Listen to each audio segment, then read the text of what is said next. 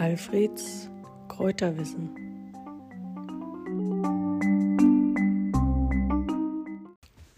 Allium ursinum. Was ist das? Allium ist Lauch und Urs ist der Bär, also Bärlauch. Der Bärlauch ist eine der ersten Pflanzen im Jahr, die man als Heilpflanze ernten kann. Schon im März manchmal, aber oder, oder im April äh, wächst er also in Auenwäldern oder in schattigen Buchenwäldern und manchmal ist der ganze Waldboden bedeckt von Bärlauch und das, der Wald duftet dann nach diesem Bärlauch, der ja so riecht wie Knoblauch. Nicht jedermanns Sache, aber sehr gesund.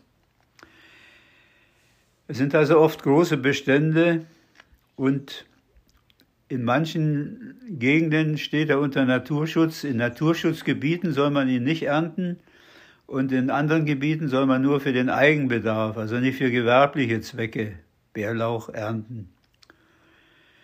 Aus der Zwiebel kommen meistens zwei lanzettliche Blätter und in der Mitte kommt dann der, die Sprossachse, also der Stängel mit den weißen Blüten. Geerntet werden soll der Bärlauch, bevor er blüht. Genutzt werden die Blätter und die Blüten und man kann also äh, Bärlauch verwenden für Salate. Meistens wird der Bärlauch in frischer Form verwendet, also gemischt mit Quark oder mit Butter oder mit Joghurt oder es wird Pesto hergestellt oder Bärlauch Kimchi. Trocknen kann man Bärlauch auch, aber das ist nicht so günstig, der verliert an, an, an, an Würzkraft und an Wert. Bärlauch enthält viele Mineralstoffe und andere günstige Bestandteile.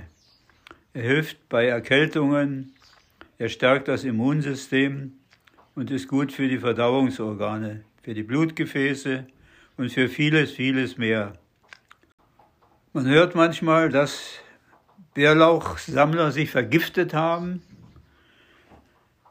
Das liegt daran, dass auch manchmal im Laubwald, im schattigen Laubwald Maiglöckchen wachsen oder Herbstzeitlosen und die haben also ähnliche Blätter.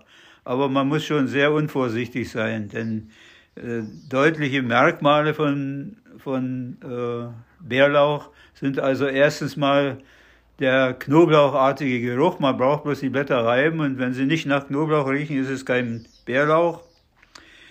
Die Unterseite der Blätter ist beim Bärlauch immer matt, nie glänzend und die Blätter sind immer parallelnervig.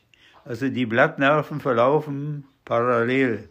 Und so kann man eigentlich nicht so ohne weiteres sich vergiften. Also das, da muss schon, da gehört schon ganz schön viel Dummheit dazu. Es gibt auch noch andere Laucharten, zum Beispiel, die mit dem Bärlauch verwandt sind, zum Beispiel der Berliner Bärlauch, der also besonders hier in Brandenburg wächst und der Blätter hat, die an die, an die Blätter von Schneeglöckchen erinnern. Er ist aber nicht so wertvoll. Er heißt also Berliner Bärlauch oder auch Wunderlauch.